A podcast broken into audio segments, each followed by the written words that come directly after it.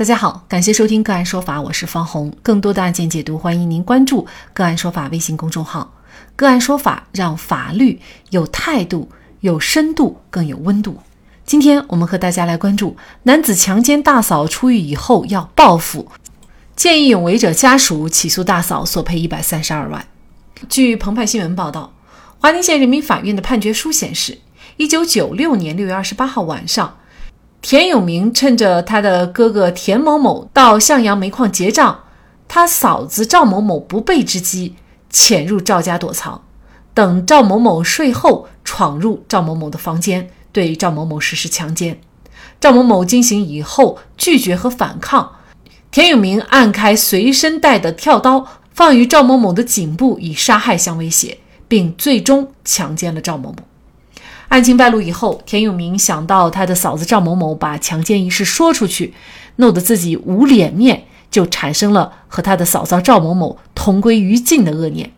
同年七月七号八点左右，潜逃在外的田永明回家，将此前藏放的免刀和跳刀各一把携带在身，窜到其嫂赵某某家，扬言要杀害赵某某，被同村的人及时拉开劝阻，杀人未遂。因为杀人未遂，田永明于当天被公安机关收容所审查。同年七月二十三号被逮捕。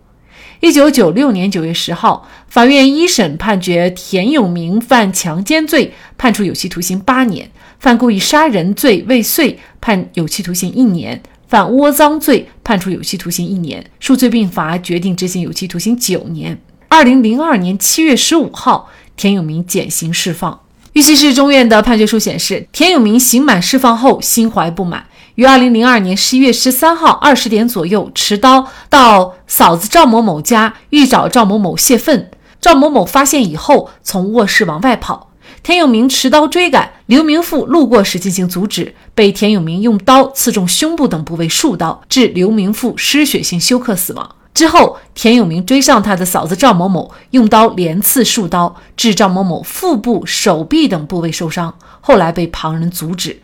田永明作案后即逃离现场。赵某某的伤情经鉴定已达轻伤。田永明的母亲和三哥证实，他们赶到现场时看到刘明富躺在地上，面前有血。当天二十一点左右，村民们把赵某某和刘明富抬到村卫生所抢救。不久，刘明富死了。案发后，田永明逃离现场，从田里、山里潜逃，坐车到昆明，先后在广东、江西、湖南等地打工，直至被抓获。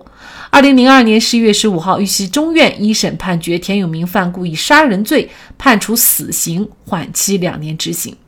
二零零四年十二月，刘明富被云南省政府授予云南省见义勇为先进个人的光荣称号。刘明富见义勇为被害时年仅三十六岁，正值壮年，上养父母双亲，下养三名小孩儿。刘明富被害以后，家庭负担都落在了刘明富妻子一人身上，刑事侦查没有完成，法律维权长期停滞，家庭生活举步维艰。刘明富家属认为。赵某某作为刘明富用生命为代价保护的对象，他是刘明富本次见义勇为的受益人，于情、于理、于法都应当对刘明富的死进行经济补偿，尤其是在行凶人无力赔偿，而受益人又具有相应经济能力的情况下。因此，刘文华律师接受家属委托代理此案，请求法院判决赵某某支付刘明富见义勇为死亡的补偿金人民币一百三十二万元。目前，该民事诉讼案件已经由华宁县人民法院正式立案。见义勇为者的损失到底谁有义务赔偿？受益人该赔吗？又要赔多少？就这相关的法律问题，今天呢，我们就邀请北京市京都南京律师事务所副主任朱贺律师和我们一起来聊一下。朱律师您好，方老师好。嗯，好，非常感谢朱律师哈。见义勇为者的损失，具体到底是侵害人？有义务进行赔偿呢，还是说受益人也有义务进行赔偿？法律上对此是做了怎样的规定呢？通常情况下，肯定是应当由直接的这个侵权人来承担这个民事赔偿责任的。但是他有时候啊，会存在根本就找不到这种侵权人，或者说虽然找到了侵权人，但是侵权人啊，他又没有这种承担民事赔偿能力的这么一种情形。那么又加上这是一种见义勇为的行为。为了公平起见呢，那么在侵权人逃逸或者说侵权人没有能力承担民事赔偿的情况下，那这个见义勇为者呢，可以根据嗯民法典一百八十三条的规定，要求就是受益人给予这个见义勇为者适当的一个补偿。他的赔偿主体肯定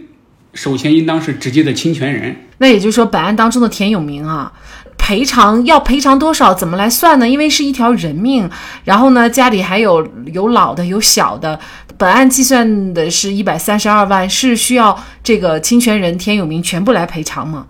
呃，正常普通的这种民事案件，如果发生人受伤并且有这种伤残死死亡的情形的话，它是包含要赔偿医药费啊、伤残赔偿金啊。或者说这个精神损失费啊、交通费啊、护理费等这些赔有明确的赔偿项目的，比较大的这个赔偿项目就是伤残或者死亡的赔偿金，还有这个精神抚慰金，它是比较大的一个赔偿项目。呃，这个在各地区各省份啊，它的这个具体的赔偿金额会有一定的出入。就是在本案当中，我们看到是它是发生在云南地区的。那么如果一个正常来讲，呃，死亡的情况下需要赔偿的金额大概也是在一百万左右的。嗯，但是显然哈，田永明他是没有这个赔偿能力的，也因此呢，这个死者家属啊，他就把赵某某作为受益人的这个角度啊，进行了一个索赔，就是索赔一百三十二万。赵某某他应该赔多少？因为刚才我注意到，就是法律规定其实是一个适当的补偿，还不是说像呃侵权人这样这个承担一个全部的一个损失的责任，是吗？是的，其实，在呃。回答这个赵某某他应当赔偿多少之前，刚才其实关于田永明应当赔偿多少，他还有一个在实践当中比较有争议的问题，特别是像发生在这种故意伤害的案件中，其实他主张权利的方式有两种，一个是在这个刑事案件中提起这个刑事附带民事诉讼，另外一个就是独立的提起一个单独的民事的一个赔偿的诉讼。那么其实关于这两种诉讼法律规定的赔偿项目是不一样的。比如说，咱们如果提起的是刑事附带民事诉讼的话，那它适用的是呃相应的刑诉法的相应的解释。那么它这个解释中的赔偿项目其实是不包含死亡赔偿金和精神抚慰金的。那么在这种情况下，即使能够主张按照法律的规定，它的赔偿金额也不会达到大几十万的。实践当中，如果提起刑事附带民事诉讼的话，呃，即使判决全部赔偿。话那个金额也就在十来万左右，最终可能作为见义勇为者的家属，他们获得的这个补偿是非常有限的哈。就是法官在审理案件的时候，可以根据就是受害人呃所受的这个损失，也就是见义勇为者他受到一个损失，还有这个受益人就是这个赵某某他可能会获得的这个获益的多少，也要结合当地的经济条件啊，或者说这种受益人的经济条件啊。等综合因素来确定这个受益人应当承担的这种补偿的金额。嗯，那么为什么法律规定就是受益人对于见义勇为者仅仅是一个补偿，而不是对他的损害承担全部的责任呢？其实这个问题我们可以从两个角度来看。第一个，我们从这个侵权损害的角度来看，他是因为见义勇为遭受损害的受害人。呃，与这个受益人，他们俩应当是一个利益的共同体，他们共同面对这个危险。那么，所以这种情况下，受益人他对跟见义勇为者承担的，他本身就不应当是一种赔偿责任，因为损害的原因并不是由受益人直接引起导致的。第二个，我们就从这个呃社会责任的范畴来看。见义勇为这个人呢，他在危难关头挺身而出，他以自己这种慷慨赴险的壮举，呃，使这个受益人的情况转危为安。这种情形也体现了中华民族的一个传统的美德。也就是说，这种见义勇为的行为，它是值得褒奖与弘扬的。那么，呃，在缺乏相应的社会救济机制的条件下，作为利益共同体的受益人。仅应当承担这个依据公平原则承担的这个适当的分害责任。如果说让见义勇为者所有的损失都由受益人来承担，那肯定是加重了受益人的负担的。那么，其实见义勇为的这种损失啊、赔偿啊，它是应当由多元化的社会救助机制，呃，来加以填平它的这种损失。这种情况下，才更符合这种社会的公平法治的这种精神。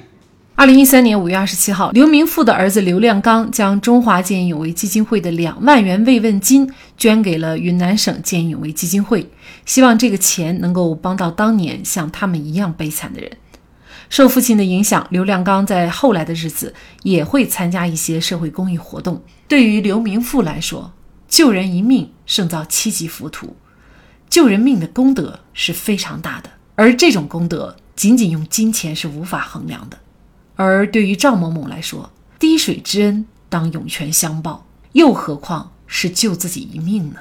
好，在这里再一次感谢北京市京都南京律师事务所副主任朱贺律师。那更多的案件解读，欢迎大家关注我们“个案说法”的微信公众号。另外，您有一些法律问题需要咨询，都欢迎您添加幺五九七四八二七四六七这部手机号的微信号向我们进行咨询，我们会将您的问题转给我们专业资深的律师进行解答。好，感谢您的收听，我们下期节目再见。